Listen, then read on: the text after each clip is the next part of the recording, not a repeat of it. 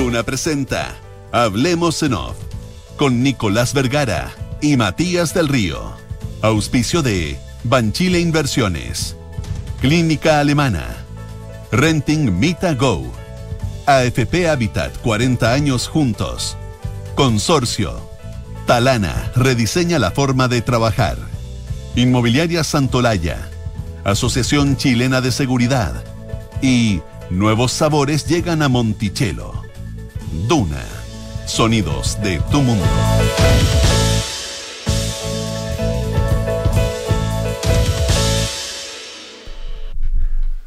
Muy buenos días, ¿cómo están ustedes? Son las 8 de la mañana con 5 minutos. Es viernes 25 de marzo del año 2022 y junto a Matías del Río iniciamos una nueva edición de Habremos en Off en Red Una. Oye, Matías, antes de, que, antes de que hablemos de, fútbol, etcétera, y de lo que hay que hablar, eh, quería pedirte 30 segundos porque quiero aprovechar de, eh, de rendirle un homenaje a una persona que nos dejó ayer, eh, Gilberto Villarroel Herrera, periodista eh, que trabajó prácticamente toda su vida en el diario El Mercurio, ah, en la sección de deportes, Villita. Eh, él cubría él cubría otros deportes, pero cubrió mucho el automovilismo, eh, las carreras de auto. Era una época en que las carreras de auto eran tema de portada, hace mucho, las carreras de auto en Chile, hace muchos años que eso no ocurre, pero, pero a Gilberto le tocó estar en esa, en esa época. Eh, a mí me tocó conocerlo, bueno, primero cuando era chico y veía el diario y quería saber qué es lo que, quién corría el domingo y firmaba Gilberto Villarroel y después me tocó, en la época que yo corría activamente, digamos, me tocó, me tocó tratarlo, me tocó viajar con él, me tocó, en fin, conocerlo mucho eh, y son esos personajes que forman parte de tu mapa vital. Eh, que han estado ahí siempre y cuando, y cuando tú sabes que no van a estar más, se te, produce una sensación especial. Pero creo que hizo un gran aporte eh, en una época de ese periodismo, eh, no bohemio, pero un periodismo de, despachos tarde. Yo me acuerdo una vez en Puerto Montt, el año 85, por ahí, que llegó con una maleta que era una maleta que, era, que podía mandar fotofax y que se conectaba al teléfono, ahora podía pasar dos horas Pim, pim, y ahí, y podía, y con eso él podía mandar la crónica, era una maleta, y que era la misma que le mandaban a los corresponsales que iban a Irak, no tengo idea. ¿ah? Eh, estoy hablando a mediados de los 80. Eh, en fin, una, una figura de esas que siempre está presente, y quería aprovechar, muchos de ustedes probablemente leyeron alguna vez una crónica de Gilberto Villarroel. Un homenaje a él, murió ayer, eh, con su familia, y en fin son épocas que... Saludos, saludos y reconocimientos. Nuestras condolencias a sus amigos y a su familia.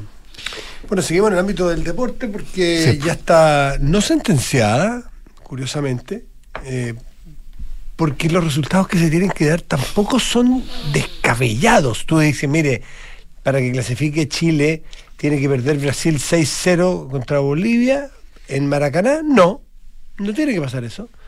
Tiene que no ganar Colombia jugando en Puerto Ordaz, Venezuela, tiene que no ganar Colombia y tiene que no ganar Perú en Lima contra Paraguay.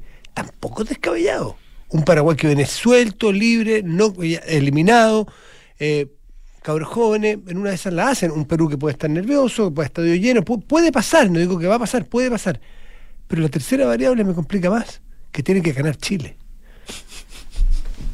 Tiene que ganarle Chile a Uruguay acá. Acá, en San Carlos de Apoquinto, tiene que ganarle un Uruguay ya clasificado. Así que esa es la, esa es la matemática, esa es la, calculadora que hay que sacar para ir a un mundial. Sería la segunda vez consecutiva, que es muy raro porque esta es una generación particularmente brillante y que va a tener un rendimiento, si es que pasa lo que yo espero que no pase. Pero yo me acuerdo cuando era chico, así en, en grandes números, iba mundial por medio, Chile. ¿Mm? Fue el 74, no fue el 78, fue el 82, no fue el 86. Bueno, después vino. Fue una tragedia para Argentina que Chile no clasificara para el Mundial. Me imagino. ¿Te acordáis Turísticamente lo, que, se, calculaba que iba a ser Mendoza, por ejemplo. Claro, claro, claro. Eh, bueno, así, en grandes rasgos, no es matemático, pero solía ir uno por medio. Y con la mejor generación, lo lógico era ir a todos. Y si este es un farreo, si uno mira los números, el pasado fue fue No, el alucinante. El pasado sí que fue, el pasado sí que fue una locura. En este también hubo farreos increíbles, hubo partidos que perdiste, empates insólitos. Yo me acuerdo en el anterior, ¿te acuerdas? Va- El empate con Bolivia en el Mm, Monumental. claro. Bares raros con Uruguay. En fin, pero, pero ya está. Chile jugando a lo de siempre. Las nuevas generaciones no pueden creer esto porque creían que ganando dos Copa América, yendo a un mundial, quedando fuera en un mundial con Brasil, pero jugando increíble. Lo normal era, era que era Chile era. Pasar de fase. Era, Francia, ¿no? O sea, no siquiera clasificar, pasar de fase. Volvimos a una realidad como cuando se retiró el Chino Río en el tenis. po. Volvimos a la realidad de estar grupo, no sé si grupo 2, grupo americano, en Copa Davis, no sé cómo se llama. Y eso era la lógica. Y no tener toda la semana semifinales o final de Grand Slam. Era la lógica. Un país chico con una cultura deportiva bastante medida, por no decir mediana y, limitada. Y vamos a volver lo mismo, con buenos destellos, buenas cosas, pero no esa lógica apl- aplastante del Chile futbolístico que iba a jugar a Alemania y le jugaba de tú a tú a Francia, Inglaterra, Argentina, hacía pasar mal a todos. Pero bueno, queda ese partido, queda el martes y ahí se define la clasificatoria. Ya hay cuatro clasificados, Brasil, Argentina, Ecuador, Uruguay, y hay medio cupo, porque hay que ir un repechaje, para Perú con 22 puntos o 21 puntos, Colombia 20 y Chile 19. Uno de esos tres va al repechaje, Bueno, aparentemente con Australia. Uruguay clasificado no es menor, eh, que, que nosotros juguemos con Uruguay clasificado, a pesar de que hay historia. Claro, pero puede que, no sé, que Cavani o Suárez tenga una molestia, entonces no se- lo ahorren el partido. Anda. Ya, ya estamos, ya estamos buscando. Rezando el rizo. Exactamente. 8 de la mañana con 11 minutos. En la confianza está el peligro. A veces, a mí, aunque me carga ese dicho porque tiene algo de cierto, pero eh, evita la confianza. Y la confianza también está la por, tremenda oportunidad. po. Si uno confía en algo, en alguien, no vaya, nunca vaya a volar. No, claro, pero, pero me refiero al caso a, a, a que ayer Iscasiches de nuevo eh, eh, se pega un, un Sí. patinazo. pa- Sí, pa- patinazo, un exceso de entusiasmo. Vuelvo a hablar del Gualmapu. Ojo, ojo, ojo con, ojo con la, ojo con el tema de hablar del Gualmapu, porque la cosa puede empezar a enredarse en otros aspectos. ¿Tú sabes cuál es la definición pa- pa quienes, para quienes siguen el tema pa- del mundo, del mundo mapuche? eh, ¿Cuál es la definición de Gualmapu? Definición etimológica, no. Sé cuál es la definición geográfica, que es de, de, de- océano a océano. Es del Atlántico al, Pacífico, y desde, Chile, Argentina. desde el río Limarí hasta la Patagonia. sí. Desde el río Limarí hasta la Patagonia. Eh, eh, piensa tú que el, eh, eh, en el fondo eh, esto empieza desde el río Limarí por el norte hasta el archipiélago, archipiélago de Chiloé por el sur y desde la latitud sur de Buenos Aires hasta la Patagonia. Mm. La latitud sur de Sí. Buenos Aires hasta la Patagonia. Entonces, cuando se habla del Gualmapu, cuando una autoridad, la segunda autoridad del país en Chile, está hablando del Gualmapu y lo está validando como tal, está planteando que está planteando, se está metiendo con la territorialidad de un país vecino, de Argentina. No, sí, es por, por donde tú lo mires, desde el criterio, además del criterio, es como querer empatar, querer ser más mm, mm, sumamente eh, progresista, sumamente avanzada. es como yo comprendo y lo que ustedes no comprenden, es una cosa mm, que es bien lamentable, creo yo. Es bien lamentable desde el punto de vista como, como de madurez. Eh, sí, sí puede ser, pero, pero el punto es que em- empiezas, eh, eh, eh, tú dices, bueno, en fin, ¿se aprendió una lección? No, parece que no se aprendió ninguna lección. Eh, y, y cuando se está en confianza se dice lo que se piensa o lo que se cree que se quiere oír de ella. Esa es mi pregunta y esa es mi, y esa es mi, comillas, complicación respecto a lo que puede significar. Cuando digo madurez, digo que la autoridad, mm, yo nunca he sido autoridad, ni, ni- ni creo que vaya a serlo, pero eh, Dios guarda este país, pero uno tiene que... Claro, yo me imagino que el tránsito más difícil a la autoridad no es acostumbrarse al auto con chofer. Eso es re fácil. No, no creo que sea acostumbrarse a que te traigan un café rico a media mañana en vez de salir tú a comprarlo. No son leceras. Es a darse cuenta que tus palabras son las palabras de la autoridad, son las palabras del ministro o la ministra de Educación o del presidente o el presidente de la República y no de el, el tú ya dejas te des- un poco te, este, Te despersonalizas. te despersonalizas dice oye yo no puedo decir lo que quiero porque porque no porque tiene efecto en lo que digo lo que yo digo tiene efecto en mi casa y con mis amigos lo que yo digo como ministro del interior tiene efectos en el país y eventualmente con un país vecino Entonces me cuido. Por eso que vimos diferencias, pero no diferencias increíbles entre aquella Isquia Siches de ese famoso streaming que hizo, ¿te acuerdas tú cuando dijo los malditos, los infelices? Los infelices de no sé qué, y te hacía tapa y no sé qué. Bueno, obviamente lo de ayer no fue eso, no. pero también vimos una persona que no parecía que en la improvisación más que en la confianza, eh, los límites están un poco borrosos. Cuando uno es ministro del Interior, yo creo que es mejor llevar un punteo de cosas y no salirse de ahí. Eh, y yendo al fondo de lo que dijo también, habla de que eh, el, el, prejuicio es también un enemigo muy grande. El, el prejuicio, porque no dice grandes mentiras. ¿A quién le sorprende que en Chile es un país inequitativo? ¿A quién le sorprende que en este país efectivamente hay gente que más privilegiada en el trato de la educación, del acceso a los bienes, de la salud, de la, porque tenemos dos salud, yo voy a clínica y la mayoría de la gente va a hospitales, y que incluso la justicia efectivamente históricamente ha tratado mejor a unos que a otros. Eso es una verdad real. Pero si yo entro como ministro a hacer eh, eh, categóricamente juicio, que además a la luz de los hechos de las últimas semanas uno los puede desbaratar y los puede desmentir, eh, ella dijo exactamente que es distinto ¿Tienes la frase por ahí, no? Eh, yo, no Pero está, creo que creo que está el corte, creo que está el audio de lo que dijo. Si lo tuviera para en vez de leerlo, porque mejor... Entiendo, sí lo tenemos, lo tenemos, sí lo, lo usamos, lo, lo, escuchamos más temprano. A ver, Monchito, si no lo habíamos avisado. Ahí, está. Si yo pillo a una persona al lado de un evento, eh, de un crimen, y es en Las Condes, es rubio y tiene un apellido, no pasa nada.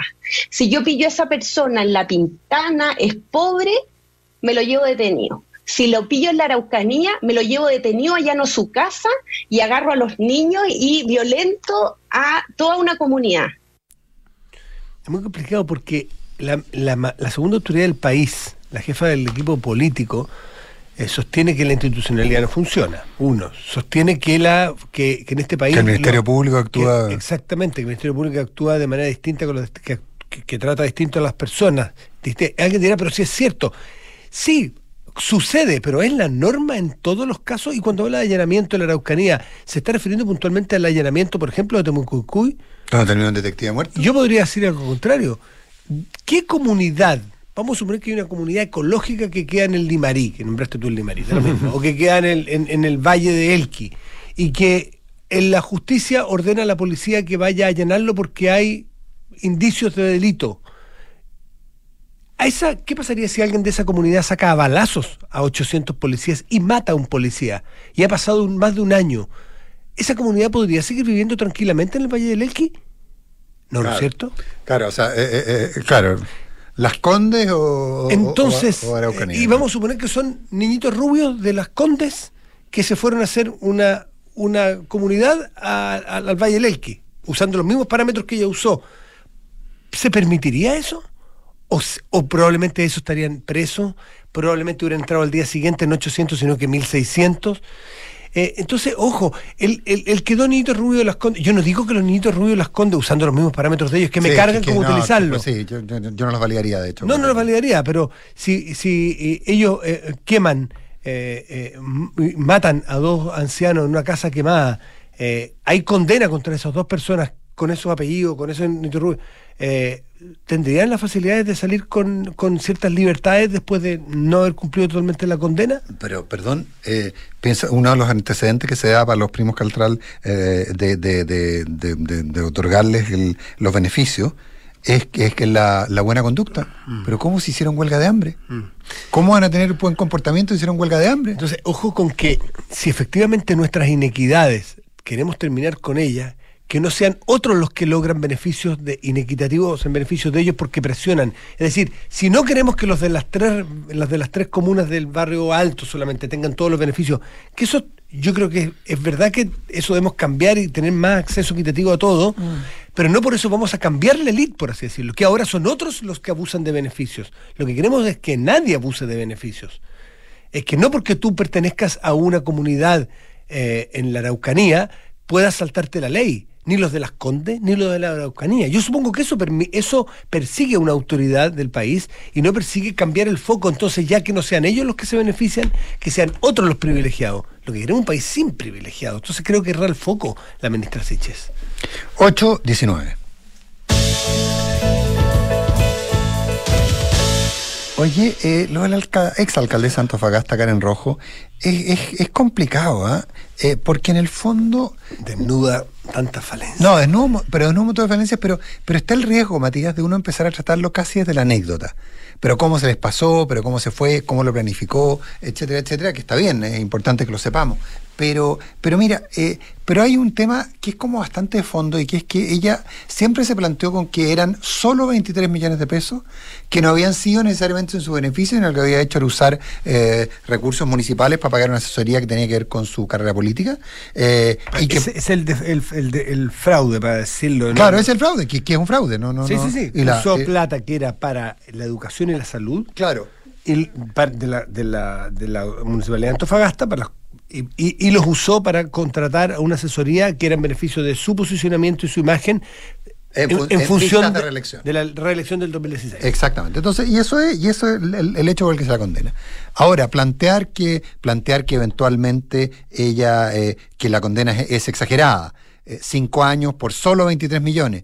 Bueno, a ver, está bien eh, que ella no quería convertirse en el ícono de, que tanta gente que recibió mucha más plata, que sí, pero, probablemente no hubo manejo de recursos públicos, o eh, lo que ocurrió en otras municipalidades donde salieron eh, alcaldes con situaciones muy complejas y salieron libres o, llegaron a, juicios abreviados, e, etcétera, etcétera, y tuvieron salidas alternativas. ¿Por qué ella iba a ir cinco años a la cárcel? se plantea un poco desde esa épica, y yo creo que esa es la épica que no es aceptable. ahora, ¿Qué es lo que pasó? Bueno, tal como dices tú, desnuda el que uno supone que alguien que está sometido a un proceso de estas características, que está, puede caer, eh, que, tiene la probabilidad de ir a la cárcel, uno supone que los sistemas se precaven y hay una alerta. Uno supone que el, funcionario que está ahí sabe. No solo eso, yo, yo, si alguien escuchó esto ayer se va a repetir el, ejemplo, pero son otros públicos, así que vale la pena. Ahora que estamos en la época de, renovación de, patentes, si, no sé si tú la renovaste o no, si tú te metes a la municipalidad que pagaste tu patente el año pasado, pones tu RUT, pones tu patente y te aparece todo ¿Qué te digo todo, Nico? si tú sacaste el swap, te lo reconoce. Por lo tanto, interconectado, compañías de seguro con las municipalidades. En, un minuto. Si, ¿eh? si, es que tienes eh, alguna, alguna multa. multa, te aparece. Con lo cual están conectados los juzgados con las municipalidades. Si es que tú eh, qué sé yo, eh, revisión técnica, aprobada, te aparece automáticamente, por lo tanto todas las plantas de revisión técnica están de todo Chile, están conectadas a las municipalidades, no necesariamente de la misma comuna. Pudiste sacar la revisión técnica en Santiago y tu patente es de Concepción, te aparece. La interconexión el año 2022 es un desde, todo interconectado. Y no está interconectado el Poder Judicial con la Policía de Investigaciones parece realmente increíble, porque no, son dos organismos que sean totalmente eh, distintos, que no tengan funciones cooperativas o funciones complementarias. No estamos hablando de la planta de revisión técnica con un centro de salud. No, estamos hablando de dos organismos que trabajan juntos y que obviamente uno supone que el momento que el juez falla, hay no una alerta, sino que en, ese computador donde se está redactando el fallo, está conectado el sistema para que las alertas de la policía funcionen. Salió por la puerta ancha, salió caminando, con una condena cinco años y un día, una persona. Imagínate la señal que se genera. Mm. Oye, ya tenemos nuestro entrevistado. Eh, hagamos una, hagamos una, hagamos la pausa y así después vamos, ah, vamos más largo con la entrevista. En Consorcio puedes contratar un seguro de vida con asesoría de ejecutivos expertos a través de la videollamada. Ellos te ayudarán en tiempo real para que elijas la cobertura que mejor se adapta a tus necesidades de protección y ahorro. Contratar un seguro de vida para ti y tu familia de manera 100% digital es posible. Conoce más en consorcio.cl. 8 de cada 10 personas quieren tener libertad de elegir entre el Estado y las administradoras privadas para que administren sus fondos. Defiende tu libertad de elegir. Tus ahorros son tus ahorros. AFP Habitat, 40 años juntos haciendo crecer tus ahorros. Porque un buen inversionista busca números y no palabras. Decídete hoy por un departamento Santolaya. No te lo pierdas, unidades con descuentos de hasta un 17%. ¿Sabías que igual como con las películas uno se puede suscribir a un auto cero kilómetros con todos los trámites incluidos y hasta por 36 meses? Se llama Mitta Go. Suscríbete, maneja y disfruta tu auto nuevo hoy. Y en la Asociación Chilena de Seguridad siguen dejando los pies en la calle para cuidarte y entregarte todas las herramientas para que tu negocio siga funcionando. Volvamos con todo, volvamos seguros. Súmate a la H. La tensión política y comercial con China y ahora con Rusia ha llevado a empresas a reubicar sus operaciones en los Estados Unidos para asegurar un fácil y rápido acceso a los mercados, fenómeno llamado onshoring. Aprovecha esta tendencia a través de un fondo de inversión que invierte en propiedades industriales arrendadas en Estados Unidos. Infórmate en banchileinversiones.cl. Banchile Inversiones. Inversiones digitales para todos. Infórmese de las características de los fondos de inversión, las que se encuentran contenidas en sus reglamentos internos. MitaGo presenta una nueva forma de tener tu auto cero kilómetros sin comprarlo, sino que suscribiéndote. Para, para, ¿suscripción? Así, igual que como me suscribí para ver mis series, ahora me suscribo y tengo un auto. Así es, con MitaGo solo pagas una cuota mensual y tienes tu auto cero. Ya, ya, pero siempre hay gastos extras por ahí. Con MitaGo no, porque si pagas un anticipo, disminuyes la cuota mensual de tu plan. ¿Y cómo lo hago para suscribirme? Fácil, entra a mitago.mita.cl, eliges tu plan, el auto que quieres y ya estás listo para recorrer la nueva temporada de tu vida con MitaGo disponible en todo Chile y en mitago.mita.cl. Digitaliza los procesos del área de recursos humanos con Talana, la más completa y robusta plataforma de gestión de personas. Gracias a los módulos de remuneraciones, asistencia y turnos, comunicaciones, firma digital, centro de requerimientos y desarrollo organizacional, Talana ha ayudado a las empresas a reducir sus costos operacionales en más de un 30%. Únete a las miles de empresas que ya han digitalizado su área de recursos humanos. Con Talana, rediseña la forma de trabajar. Conoce más en talana.com. Nuevos sabores llegaron a conquistar los paladares a Monticello con los reconocidos chefs Sergi Arola, Monticello a la vista, Jan Ivi, Llegó la revolución del sabor. Carolina Bazán. ¡A la cocina, muchachos! Descubre los nuevos restaurantes de Monticello y un sinfín de recetas para pasarlo bien. Gran Arena, Boulevard, Hotel y mucho más. Monticello, apuesto, te va a gustar. Yo estoy en Habitat, porque mis ahorros son mis ahorros. Están seguros y me han dado la mejor rentabilidad de largo plazo. Yo estoy en Habitat porque si algún día no estoy, mis ahorros serán para mi familia. Hoy estoy en Habitat y a futuro yo quiero poder elegir que sigan administrando mis ahorros. 8 de cada 10 personas quiere tener libertad de elegir entre el Estado y las administradoras privadas. Defiende tu libertad de elegir, porque tus ahorros son tus ahorros. AFP Habitat, 40 años juntos, haciendo crecer tus ahorros. Infórmese sobre la rentabilidad de su fondo de pensiones, las comisiones y la calidad de servicio de las AFP en el sitio web de la Superintendencia de Pensiones www.spensiones.cl. Descuentos de hasta 17% por tu nuevo departamento. Reacciona a esta oportunidad. Son muchas las cosas que no sabías de los proyectos Santolaya. En Macul, Santiago, Ñuñoa y La Cisterna. Tu departamento para vivir o invertir con solo 5% de pie. Desistimiento sin costo y arriendo garantizado. Y si lo prefieres, te devolvemos 24 dividendos para pagar el pie. En Santolaya respondemos a tus expectativas con números y no palabras. Descubre más en santolaya.cl.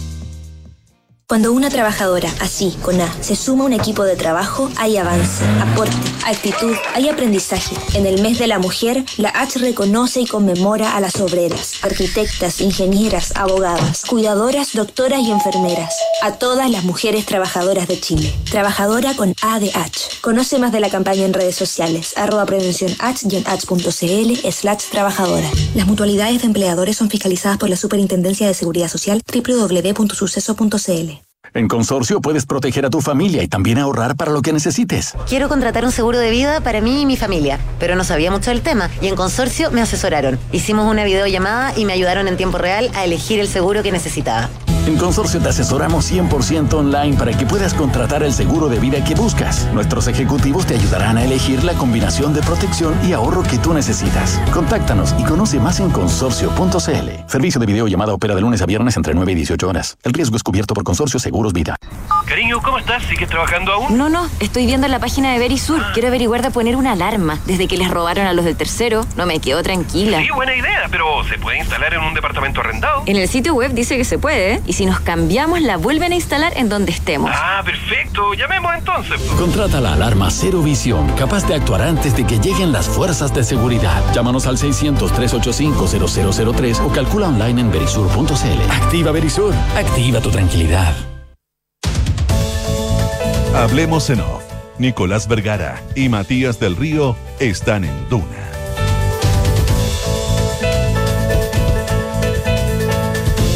Apuesto que este dato les abrirá el apetito. Déjense sorprender por los nuevos restaurantes de Monticello, Sergi Arola, eh, Ian Ivin, Carolina Bazán y Tomás Olivera. Monticello, apuesto, te va a gustar. Únete a las miles de empresas que ya han digitalizado su área de recursos humanos y lo han hecho con Talana. Rediseña la forma de trabajar. Conoce más en talana.com. Pensando en ti y tu familia, Clínica Alemana te otorga copago fijo y copago cero en diversas cirugías con la calidad y seguridad de siempre. Infórmate más sobre este beneficio en clínicaalemana.cl si tu salud es la alemana. ¿Escuchaste las tendencias de onshoring, infilling y light industrial de, la que está hablando Banchile, de las que está hablando Banchile Inversiones? Bueno, te invitamos a visitar su web para conocer el fondo de inversión Banchile Real Estate USA 2, que las captura para ti. Banchile Inversiones, inversiones digitales para todos.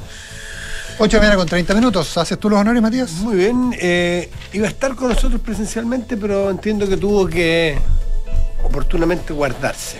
Sí, Eh, da lo mismo. Parece muy bien, no, pero está muy bien porque es cuidadoso. El profesor y director del Centro de Justicia Constitucional de la UDD, Sergio Verdugo. Sergio, ¿cómo estás? Buenos días.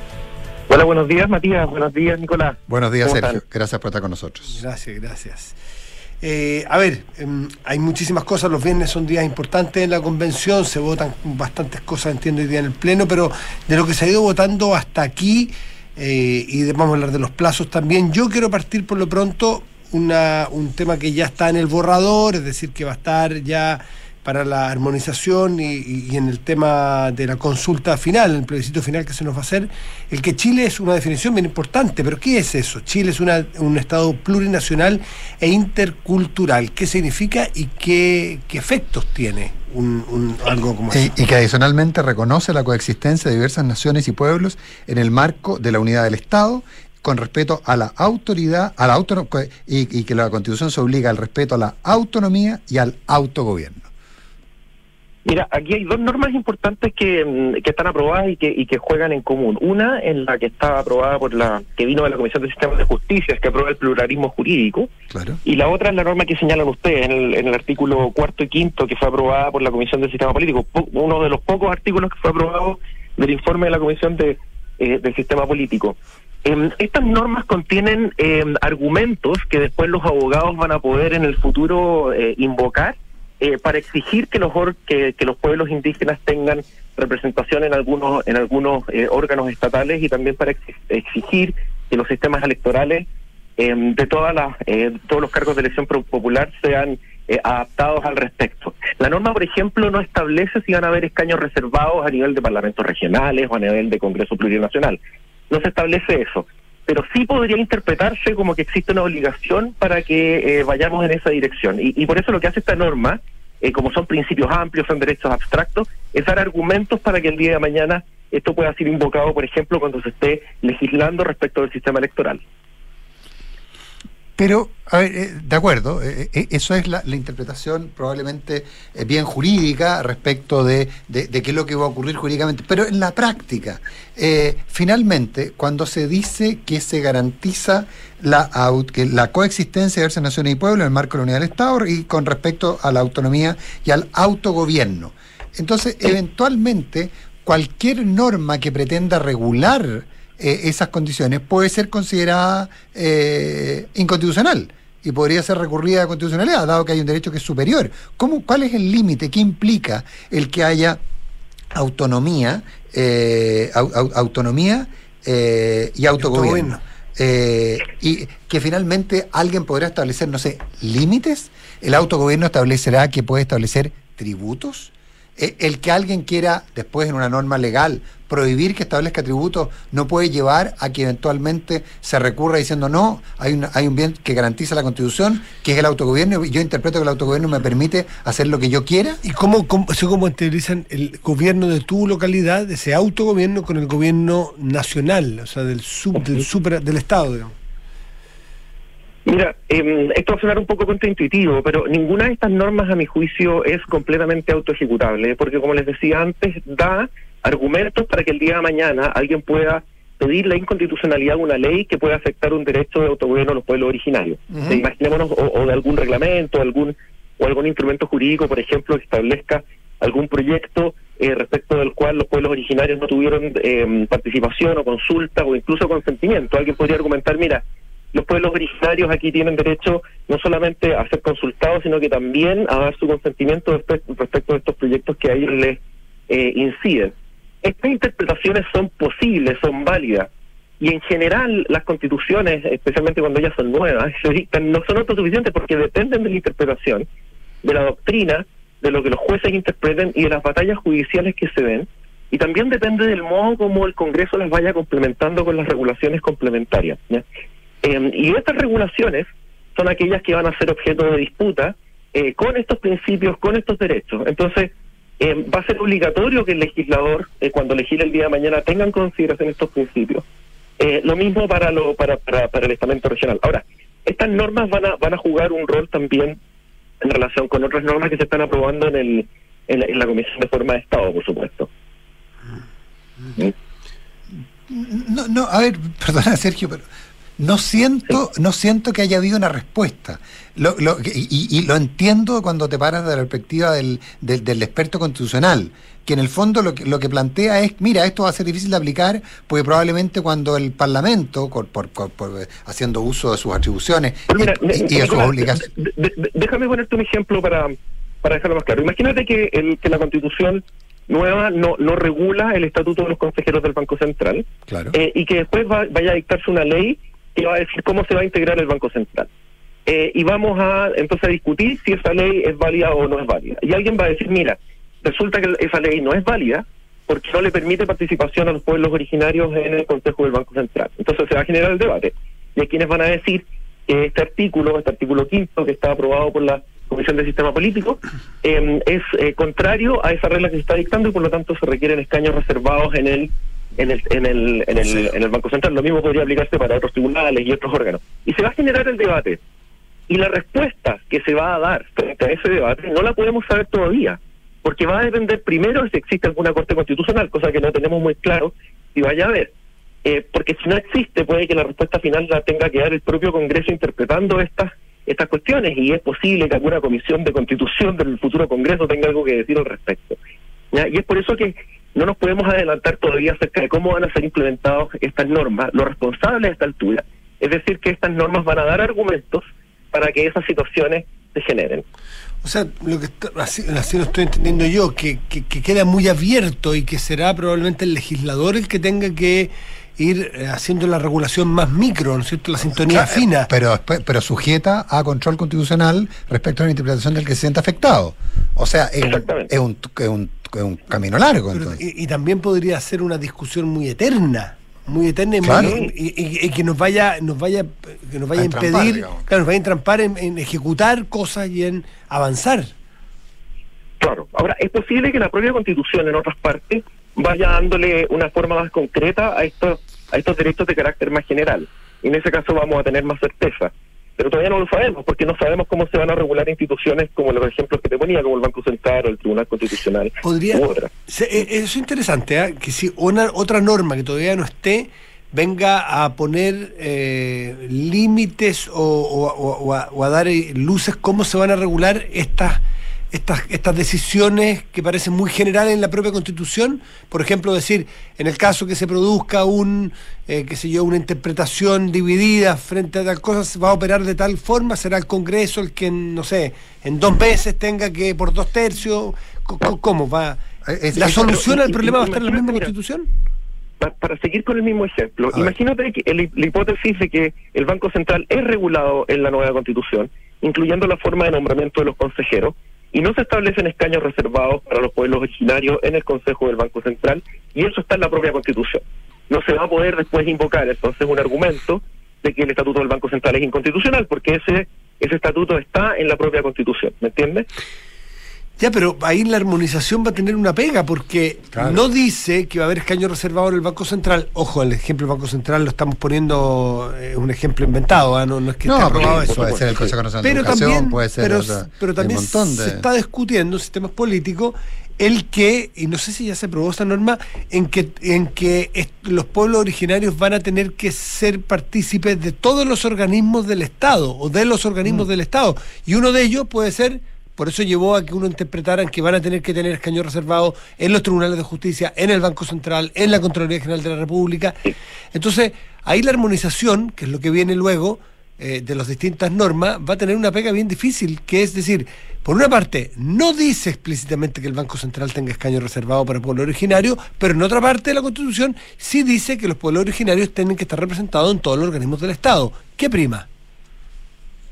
Mira, el, el rol de la Comisión de Armonización también es algo que se va a discutir, porque a lo menos formalmente la Comisión de Armonización no tiene facultades para modificar las normas, ¿no? es solamente ajustar los textos, hacer que ellos sean armónicos. Si es que existe alguna contradicción de normas en, en materia sustantiva, por ejemplo, una norma determina que tienen que haber escaños reservados para un órgano y la otra no, eh, esas dos normas pueden convivir y en derecho eh, lo que se enseña es que lo especial prima por sobre lo general.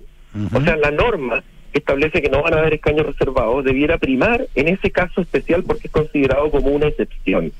Y lo otro debiera eh, regir como regla general. Ahora, una norma tan genérica que establece que todos los órganos del Estado van a tener, o sea, que todos los pueblos originarios van a tener participación en todos los órganos del Estado, tiene que ser aterrizada eh, con normas específicas respecto a la regulación de cada uno de esos órganos, porque aquí estamos hablando de derecho público. Cuando hablamos de derecho público, las regulaciones tienen que ser explícitas. claro. Sí. O sea, lo que no está permitido está prohibido, digamos, básicamente, para entenderlo de una manera. Y, y en el sentido inverso, algo que algo que está permitido no puede ser prohibido. No sé si eh, eh, eh, exagero en la interpretación, digo. Ya, y Sergio Verdugo, estamos con eh, Sergio Verdugo, que es eh, director del Centro de Justicia Constitucional de la UDD. Respecto de las autonomías y del autogobierno, ¿cómo se, cómo puede jugar, cómo puede eh, convivir con lo territorial? ¿Quién pone los límites? ¿Eso queda en la ley después, en la propia constitución? ¿Qué pasa frente a una decisión? ¿Quién es la verdadera autoridad? ¿El del autogobierno o el del poder general o, o de ¿Cómo la se, nación? ¿Cómo se fijan los límites territoriales de eso? Mira, eh, para responder esa pregunta hay que primero ver cómo queda la regulación orgánica en la Constitución. Eh, y segundo, yo sugeriría ver cómo evoluciona el debate respecto a la norma de pluralismo jurídico eh, aprobada por la norma de sistemas de justicia, porque creo que puede, aunque solamente una parte del Estado, no se refiere a los sistemas de justicia eh, y no otras cosas, me parece que puede ser importante para, para, este punto, em, porque esa norma establece que va a haber un criterio de igualdad entre los sistemas de justicia indígena y el sistema de justicia nacional. Eh, y alguien podría interpretar que esa igualdad significa que no va a haber un superior jerárquico, y, por lo, y si eso es correcto, entonces el autogobierno significa que no van a haber autoridades nacionales que puedan primar por sobre esas autoridades indígenas. Ahora, yo creo que esa interpretación, eh, habiendo escuchado a Cristian Viera el otro día, probablemente no va a ser la que, la que va a primar. Y aquí van a haber varias normas que se van a tener que ir eh, armonizando. Probablemente esto va a ser algo bastante más complejo. Eh, por ejemplo, si es que, mm, si es que en- en un territorio indígena se violan derechos eh, fundamentales y el sistema de justicia indígena no es capaz de dar una respuesta apropiada respecto desde una mirada de los derechos humanos, entonces eh, entonces el Estado tiene que proporcionar alguna solución, porque además si es que no se proporciona la solución, el Estado puede ser responsable internacionalmente frente a ese tipo de cuestiones. Entonces yo creo que la regulación final va a ser probablemente bastante más compleja y no va a admitir una respuesta de sí o no. Eh, y hay algunas cosas que no se van a solucionar ahora en la Constitución. No vamos, eh, todas estas reglas de, de conflictos de competencia, por ejemplo, eh, que van a ser importantes cuando se defina el sistema de justicia indígena, eh, probablemente varias veces van a quedar en la ley al final. Claro, pero, pero de nuevo estamos abriendo, eh, un, estamos hablando, Sergio, un, un, un campo súper amplio eh, de interpretaciones y sobre todo estamos asumiendo el riesgo político de que eh, lo que se interprete por la ciudadanía como una determinada norma tenga una interpretación distinta por parte o del Parlamento o llegado el caso del tribunal que deba decidir sobre su atingencia o no. Entonces, eh, eh, de verdad estamos entrando en un camino largo y difícil. Muy largo, Nicolás, y yo estoy completamente de acuerdo contigo. Yo creo que el criterio es el siguiente, mientras más refundacional sea el texto constitucional nuevo, menos incidente va a ser la doctrina y la jurisprudencia que tenemos el día de hoy. O sea, to- todos los avances que hemos tenido en materia de derechos fundamentales, todas las discusiones jurídicas que han habido el día de hoy, van a ser menos relevantes mientras más refundacional sea el nuevo texto, y más larga va a ser la batalla por la implementación. Y esto va- va- va a incidir no solamente en la dictación de leyes, sino que también en, la judicialización de varias de estas leyes o varios de estos planes, o en la judicialización de- eh, directa de algunos derechos. Eh, por ejemplo, mira, em, eh, todos sabemos que la- la- la- el derecho nuevo para interrumpir voluntariamente el embarazo eh, requiere una regulación legal. Pero nosotros sabemos que si se mantiene el Senado, a lo menos por los siguientes cuatro años, que es algo plausible, el Senado se puede terminar después de cuatro años, un Senado empatado hace bastante poco probable que se dicte una ley que regule ese derecho. Entonces, ¿qué va a pasar? va eh, a haber una, una mujer que va a querer eh, abortar, va a haber una clínica que le va a impedir abortar y se va a judicializar este caso y los tribunales van a tener que decidir si aplicar o no el derecho de manera directa. Entonces, en esto, la batalla, eh, y eso es lo que quiero transmitirle, la, la batalla por la implementación de las normas de la Constitución va a ser larga, va a ser compleja y va a incorporar muchos actores. Eso debería ser, Sergio, un incentivo a que los constituyentes hagan normas más claras, más, más prístinas, más, eh, más minimalistas o, no, para que para evitar interpretaciones posteriores. Es que a mí me hubiese gustado tener una constitución menos refundacional, donde hubiésemos reconocido lo mejor de la tradición jurídica chilena y haberle dado alguna continuidad institucional a esto. Un ejemplo de eso tiene que ver con el Poder Judicial. ¿no? O sea, uno, uno- el, el Poder Judicial no era, no era de las demandas que estaban detrás de la nueva Constitución. Eh, y hoy día se está reestructurando de forma completa el Poder Judicial. Para bien en algunos casos, para mal en otros. ¿eh? O sea, el Poder Judicial no es un órgano perfecto, requiere bastantes correcciones. Pero cuando discutimos todo desde cero, porque eso es lo que ha ocurrido respecto del, Poder Judicial y respecto de otros órganos también, entonces la batalla va a ser larga y todo lo que hemos aprendido como sistema político en nuestros años de historia constitucional va a ser menos relevante para la implementación de la Constitución, que va a ser un texto más refundacional si se sigue la tendencia que hemos visto hasta el día de hoy.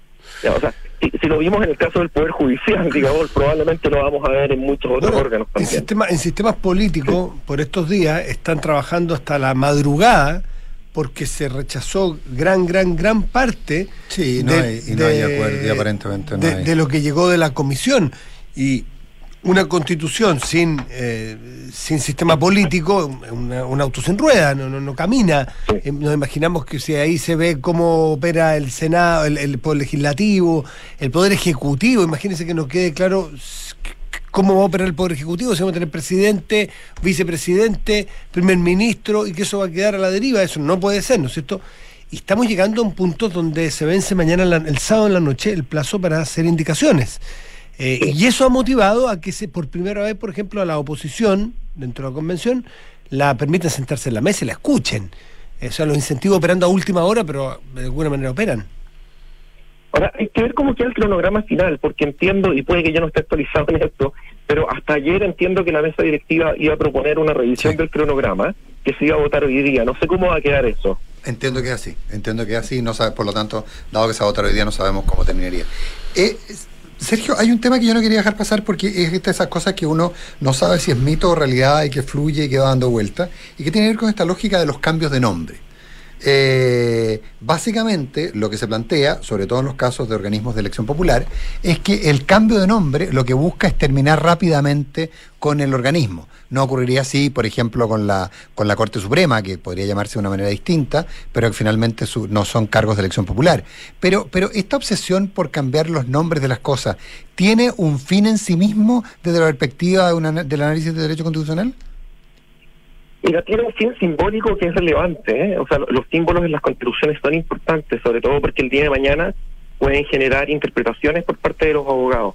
Por ejemplo, si la Corte Suprema se pasara a llamar Corte Suprema Pluri- Plurinacional, alguien podría argumentar que su función principal es velar por la plurinacionalidad eh, y por el autogobierno de los pueblos originarios. Entonces los cambios de nombre pueden producir efectos del día de mañana dependiendo de cómo los abogados lo usan como argumento. Ahora, sin perjuicio de eso, eh, yo creo que lo que está detrás de los cambios de nombre tiene que ver con este ánimo refundacional. ¿no? No, queremos parecernos a la constitución actualmente vigente y por lo tanto hay que cambiar todos los nombres que podamos. Hay algunos nombres eh, que, que, tienen un, detrás de ellos existe una intencionalidad política eh, bastante concreta, como, como cambiar el nombre del Poder Judicial por sistemas de justicia, ¿no? Eh, y hay otros que son de un contenido un poco más simbólico, un poco más abstracto. Pero todos ellos va- apuntan hacia lo mismo, creo yo. Bueno, y, el, y, el, y por ejemplo, el, el que el, el, con- el Senado deje de llamarse Senado eh, eh, no hace suponer que la intencionalidad sea terminar el mandato de quienes fueron elegidos anticipadamente. Eh, lo que pasa es que para terminar el mandato anticipado de los senadores se requieren normas explícitas, además, eh, y eso probablemente va a estar regulado en las transitorias. Yo creo que el mero cambio de nombre no asegura que eso vaya a suceder, salvo que haya alguna interpretación de una derogación tácita eh, inmediata, que no, no creo que no creo que suceda, porque esto tiene que estar regulado en las transitorias. Eh, pero en el caso particular del Senado, yo creo que la idea de tener un Senado eh, ha sido muy rechazada también, eh, porque la idea del Senado se suele vincular con las élites con los partidos políticos, no, con la con la cocina eh, y cambiarla por algún nombre que tenga alguna referencia a lo regional, Consejo Regional, Cámara Regional o alguna otra eh, denominación similar, eh, tiene sentido con la agenda de aquellos que están promoviendo un bicameralismo as- asimétrico. Eh, a mí me parece una pésima idea, digamos, estoy tratando solamente de interpretar cuál es el eh, cu- cuál es la idea que está detrás de ese cambio. ¿Y cuál es la idea que te parece como más, más dada tu experiencia que estudias comparadamente las constituciones? A mí me parece que si se va a mantener un sistema presidencial, eh, donde no, es un presidencialismo atenuado realmente, no es un presidencialismo más clásico solamente, eh, el Senado puede cumplir un rol de contrapeso relevante eh, para evitar lo que algunos autores denominan con el nombre de la democracia instantánea, que consiste básicamente en que los proyectos no, no, se discuten realmente, no se oponen a los argumentos realmente, no se utilizan los, eh, los fundamentos de la democracia deliberativa para justificarlo, sino que simplemente se presentan y se aprueban. Esa es una situación que le hace mal a la democracia porque implica incorporar menos perspectivas, menos voces al proceso. eh, y, yo creo que tener una segunda cámara puede facilitar eso. Ahora, si la segunda cámara además va a tener una composición que va a tener eh, el que va a tener un acento en las regiones y no en la proporción de la población de cada uno de los distritos, como ocurre con la cámara baja, entonces me parece que se cumple todavía mayormente con el objetivo de incorporar una perspectiva regionalista de verdad. Pero para que esa perspectiva regionalista sea influyente y no sea solamente una depresión del proceso, hay que darle poderes legislativos relevantes a, a esa Cámara Alta. Hoy día tenemos un sistema más o menos simétrico, donde las dos cámaras tienen poderes equivalentes, con algunas diferencias bien específicas, pero en general son poderes equivalentes en lo legislativo. Eh, si es que no se va a mantener esa equivalencia eh, y se va a avanzar hacia un, hacia un sistema asimétrico, por lo menos hay que regularlo de algún modo en que las cosas más importantes eh, o más relevantes para las regiones pasen por el eh, por la cámara alta creo yo a lo menos. Ahora a mí me parece y esto lo muestra nuestra propia experiencia porque en esto no solamente hay que mirar el derecho comparado o lo que dice la literatura politológica sino que también nuestra propia historia que el Senado ha cumplido un rol relevante. Eh, hay muchos ejemplos que muestran que el Senado ha servido para mejorar la legislación que ha servido para agregar puntos nuevos a los proyectos de ley mejorándolos y que ha servido eh, incluso para moderar algunas cuestiones que eh, que se legislaron demasiado rápido en- y, solamente eh, sobre la base de algún contexto puntual que apuró eh, el trámite, ¿no? Se, dicta la discusión inmediata, en tres días hay que votarlo, se despacha. No es una buena forma de legislar esa, creo yo. Eh, Sergio Verdugo, por último, eh, por lo menos para mí, dado tu experiencia también en los estudios comparados, ¿qué, qué te parece esta, esta opción que algunos plantean, que la propia Comisión de Venecia planteó de manera muy sutil, eh, el de abrir una alternativa distinta al plebiscito o a la consulta final que se hará, lo que se ha llamado la tercera vía, para no plantear esto en blanco y negro, sencillamente, como está planteado hoy? Mira, en- yo creo que había alguno, ha habido alguna confusión respecto de cuál es el contenido del informe de la Comisión de Venecia al respecto, porque la algunos interpretaron la Comisión de Venecia como diciendo, mira, puede haber una tercera elección en la papeleta, ¿no? Apruebo, rechazo o voto una cosa distinta. Eso no es lo que dijo la Comisión de Venecia. De hecho, la Comisión de Venecia va en la dirección contraria. No hay que modificar a esta altura, ¿no? tan cerca de que finalice el proceso, cuestiones que fueron aprobadas por todos los chilenos en, em, eh, previamente, digamos. Eh, no, no, no, no es correcto hacerlo. Lo que dice la Comisión de Venecia es que una tercera vía podría ser plausible y útil si es que ella depende de un acuerdo político amplio y se ocasiona con posterioridad. Em, y, yo creo, bueno, y esa es una cuestión política, ¿no? Porque mientras más nosotros podamos argumentar en favor de una tercera vía, más argumentos le damos a las personas que van a estar por el rechazo. Y a mí me parece, y esto es una opinión muy personal, que es muy luego para dar esa, eh, esa discusión hoy día, eh, porque, porque eso podría distraer a aquellos convencionales que eh, ya creen en el rechazo de poder eh, sumarse a los acuerdos y de tener una buena constitución. ¿no? O sea, lo, que uno quisiera, el mundo ideal que uno quisiera hoy día, es que, es que, es que todos se sumen a los grandes acuerdos que todavía hay tiempo para que se generen los grandes acuerdos. Acuerde además que los políticos suelen llegar a acuerdos a última hora, ¿no? Este tema de los plazos es algo engañoso por eso. Eh, entonces, a mí me parece que es mejor eh, no tener ese debate ahora y bueno, y, y, y, quienes estén con el rechazo quieren hacer sus cálculos políticos ahora está está bien, digamos, parte es parte del juego. Ya, ahora, lo, lo de tener una tercera opción en la papeleta eh, es algo que debe ser rechazado completamente eh, porque eso eh, agregaría muchos más problemas, ¿no? Se daría la paradoja de Arrow, donde eh, una persona prefiere A sobre B, B sobre C y C sobre A, pero después tiene que elegir una de las tres, entonces va eh, a votar por aquella preferencia que crea ganadora, que no necesariamente eh, lo va, la, la va a hacer, ¿no? Entonces, tener tres preferencias no asegura tener un plebiscito democrático al final del día porque no asegura que las mayorías se puedan expresar. Es una muy mala idea por ese motivo. Desde esa perspectiva, por cierto, agregar una, una tercera opción de votación. Distinto es que exista, que, que una de las opciones tenga, que es lo que entiendo que plantea la Convención de Venecia en la medida que hay un acuerdo, que una de las opciones plantee un camino eh, que no sea sencillamente la mantención de la actual Constitución. Claro, habría que darle una interpretación política a eso. Claro, exactamente, porque no es jurídica. La interpretación es una obligación, o sea, que te lleve, que, que gane una de las opciones, te claro. lleve a otro camino, que, que, que abra otra puerta. Claro. Pero, no, claro, claro, pero, pero, pero con, una, con un acuerdo político detrás, no con una tercera opción en la papeleta. Ah, por supuesto. No, claro, una, una tercera opción en la papeleta sí. además podría llevar a que se aprobara el texto de la Constitución con un 33,3 ¿Ah? y los otros dos tuvieran 33,1 y 32,99 eh, y finalmente tendrías una constitución cuya, un, cuya validez es de un tercio. Sergio Verdugo. O un rechazo cuya validez fuera de un tercio. Director del eh, Centro de Justicia Constitucional de la UDD. Muchísimas gracias por estar esta mañana con nosotros. Gracias Matías, gracias Nicolás, un gusto. Gracias, chao. Sergio.